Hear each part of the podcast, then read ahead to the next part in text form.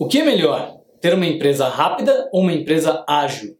Há uma grande diferença entre essas duas coisas e nós vamos descobrir qual é.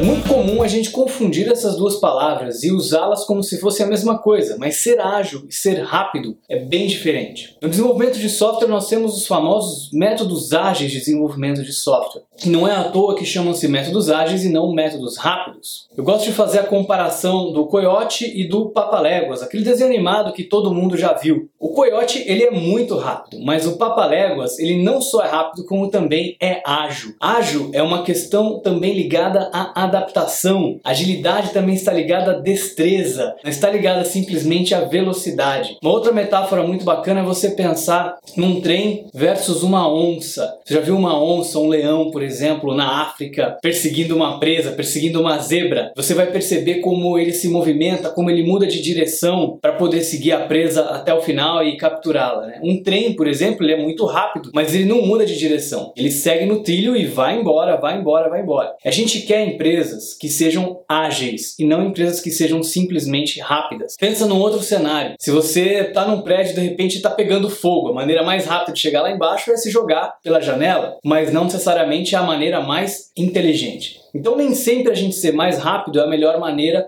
para a gente conseguir ser bem sucedido naquilo que a gente precisa. Uma empresa não precisa ser somente rápida, mas ela tem que ser ágil, porque ela tem que ter todas essas características de poder se adaptar às mudanças, de poder mudar os planos, de poder se adaptar ao que está acontecendo no mundo e responder a essas mudanças para se adaptar de maneira a ser bem sucedida, independente do que aconteceu, independente de fazer exatamente como foi planejado ou de mudar esse planejamento. Existem aquelas empresas que ainda são muito rígidas em relação ao planejamento e querem ir embora, seguir o planejamento, custe o que custar, mesmo que o planejamento leve ao fracasso, mesmo que o planejamento esteja levando a um lugar que todo mundo está vendo que não vai mais funcionar. A gente não precisa simplesmente ser rápido, mas a gente precisa ser ágil, a gente precisa ser eficiente, a gente precisa ser eficaz. Em métodos ágeis de desenvolvimento de software existe essa preocupação, então não basta simplesmente desenvolver o software rápido, o que a gente acaba chamando de extreme go horse, né? Vai de qualquer jeito, faz de qualquer maneira, faz logo, faz rápido, né? Entrega de uma vez, mas que acaba saindo sem qualidade e que muitas vezes pior do que isso, acaba saindo uma coisa que não agrega valor ao cliente. Existe uma forma melhor de se fazer, que é justamente utilizando métodos ágeis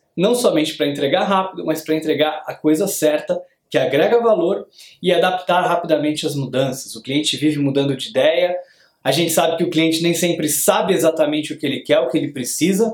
O cliente muitas vezes também está descobrindo junto com você o que ele precisa, então quando ele te pede uma coisa, não necessariamente é aquilo que vai agregar valor para ele no final. Por isso, com métodos ágeis, a gente faz entregas frequentes para o cliente e a cada entrega que a gente faz, a gente adapta num novo ciclo de feedback para poder fazer melhorias e entregando várias vezes, cada vez de forma que agregue mais valor, cada vez melhor, ao invés de simplesmente tentar fazer uma entrega única, mas uma entrega que seja muito rápida. Então pensa um pouco sobre isso. A sua empresa é rápida ou a sua empresa está sendo ágil? Deixe seu comentário, deixe a sua opinião aqui no canal. Não esquece de se inscrever no canal do YouTube, não esquece de deixar um review se você está ouvindo pelo podcast através do iTunes também. Muito obrigado e até o próximo episódio. Thank you.